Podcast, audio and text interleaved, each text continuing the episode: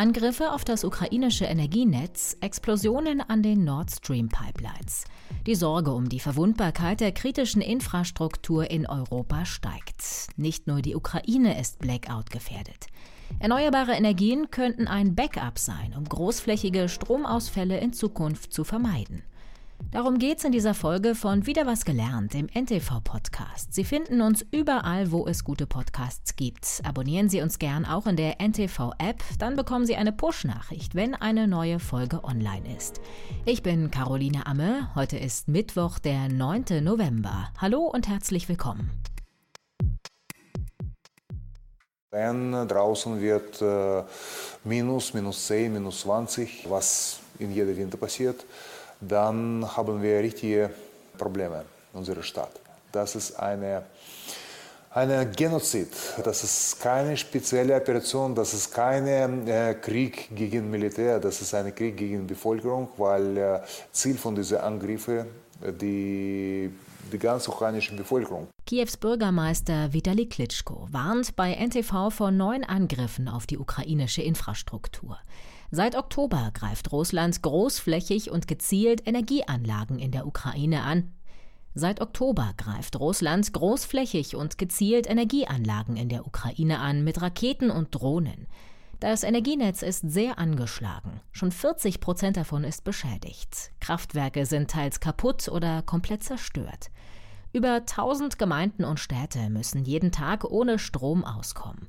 Auch in der Hauptstadt Kiew ist es immer wieder dunkel, berichtet NTV-Reporter Jürgen Weichert. Es gibt so einen Plan, welches Viertel, welche Region wann wie lange Strom bekommen kann. Das können die Bürger einsehen, ist im Internet veröffentlicht. Und dann ist es so, dass der Strom meist vier Stundenweise abgeschaltet wird. Vier Stunden ist es so, dass dann der Kühlschrank oder die Tiefkühltruhe noch nicht komplett abtaut. Also das wird als noch erträglich angesehen. In den Supermärkten sind Kerzen, Mangelware. Ähm, diese Powerbanks zum Laden der Handys sind auch großenteils ausverkauft. Das Gute ist, die Tankstellen, wenigstens die haben Notfallgeneratoren, Stromgeneratoren, die einspringen können, wenn der Strom ausfällt. Damit will man vermeiden, dass es wieder zu Hamsterkäufen bei Benzin mhm. und Diesel kommt. Die Ukrainer versuchen sich zu behelfen, schmieden Öfen für den Winter, Krankenhäuser stellen riesige Holzöfen und Dieselgeneratoren auf und Unternehmen passen ihre Arbeitszeiten an die Stromabschaltungen an. Hilfe kommt auch aus Deutschland. Das Technische Hilfswerk hat mehrere riesige Generatoren in die Ukraine gebracht für die Rettungsdienste. Bei akuten Krisen wie Stromausfällen oder kompletten Blackouts springt Europa ein. Beim EU-Programm für Katastrophenschutz können alle EU-Mitgliedstaaten, aber auch alle anderen Länder der Welt Hilfe beantragen. Auch bei Naturkatastrophen oder Waldbränden zum Beispiel. Die betroffenen Staaten bekommen dann zum Beispiel Stromgeneratoren oder Wasserpumpen. Über das Programm wurden auch schon 5 Millionen Jodtabletten in die Ukraine geschickt, für Menschen, die in der Nähe von bedrohten Atomkraftwerken wohnen. Die EU-Kommission bereitet sich auf Stromausfälle vor. In Europa sind wir neu an Denken, weil vieles, was bisher als Katastrophe vorgesehen war, war wetterbedingt.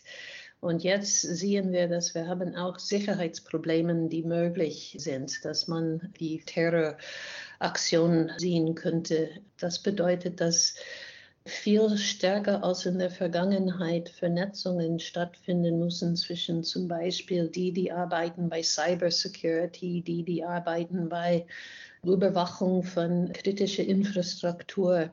Und das wird in Europa jetzt intensiv diskutiert und versucht, die Infrastruktur stärker zu schützen.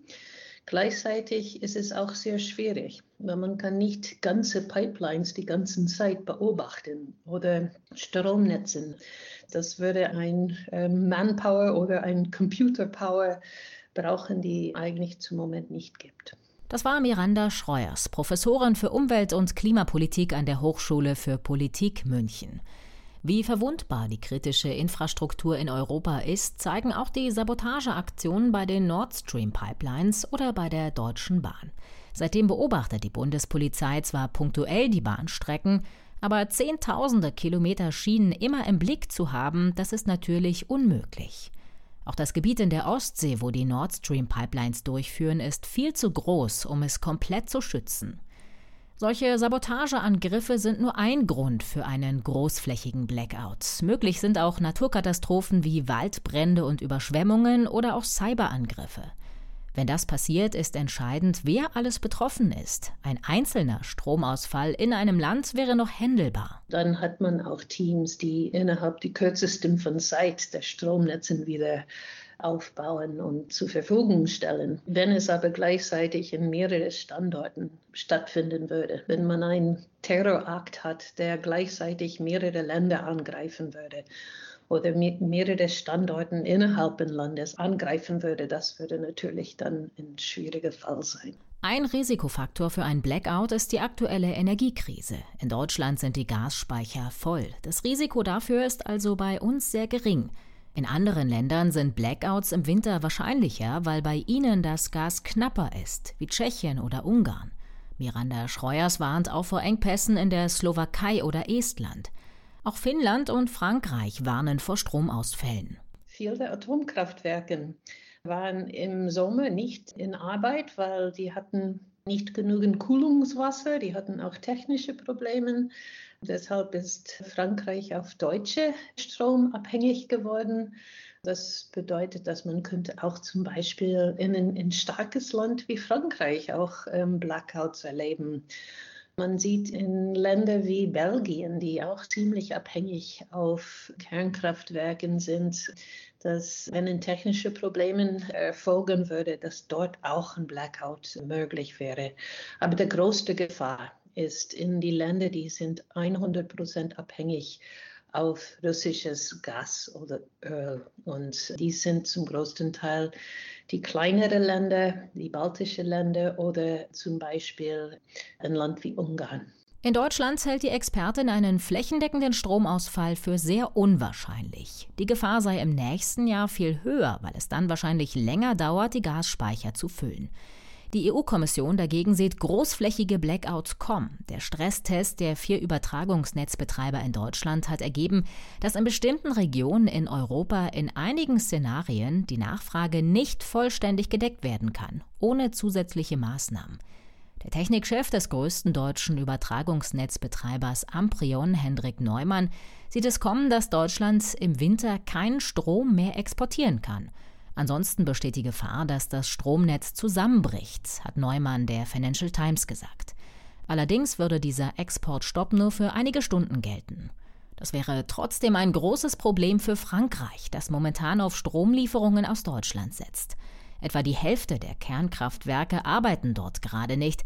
Deshalb produziert das Land viel weniger Strom. Damit es nicht zu einem Blackout kommt, plant der französische Netzbetreiber im Notfall den Menschen das warme Wasser abzustellen. In Frankreich ist es so, dass die haben nahezu 50 Prozent ihrer Kernkraftwerke vom Netz nehmen müssen. Und da Frankreich 69 Prozent abhängig auf Kernkraftwerk für ihre Strom sind, ist das ähm, zum Moment ein riesiges Problem. Die technische Sicherheit von dieser Anlage muss gesichert werden und deshalb bleiben die auch eine Weile vom Netz. Und das kann natürlich dann auch zu lokalen Problemen bringen. Es ist auch der Fall, dass Länder versuchen, einander zu unterstützen zum Moment, sodass in kein Land ein kompletter Blackout stattfindet.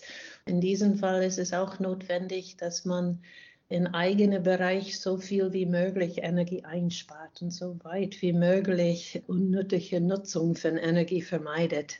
Das ist in Frankreich zum Moment auch der Fall. Ein großflächiger Blackout ist relativ selten. Kleinere regionale Stromausfälle kann es immer wieder mal geben. Zum Beispiel, wenn bei Bauarbeiten Kabel zerstört werden. Oder einzelne Regionen müssen zeitweise vom Netz genommen werden, wenn nicht genug Energie da ist, wie es jetzt in der Energiekrise vorkommen kann. Die Länder könnten zwar Strom in anderen europäischen Ländern zukaufen, die Möglichkeiten sind in der aktuellen Mangellage aber insgesamt begrenzt. Damit das Netz stabil bleibt, muss immer genauso viel Strom eingespeist werden, wie rausgenommen wird. In Deutschland wird das Netz unter anderem stabilisiert mit Generatoren in Kohle- und Atomkraftwerken. Die laufen an, sobald die Frequenz abfällt. Ersetzt werden könnten sie durch Windenergie und Photovoltaikanlagen.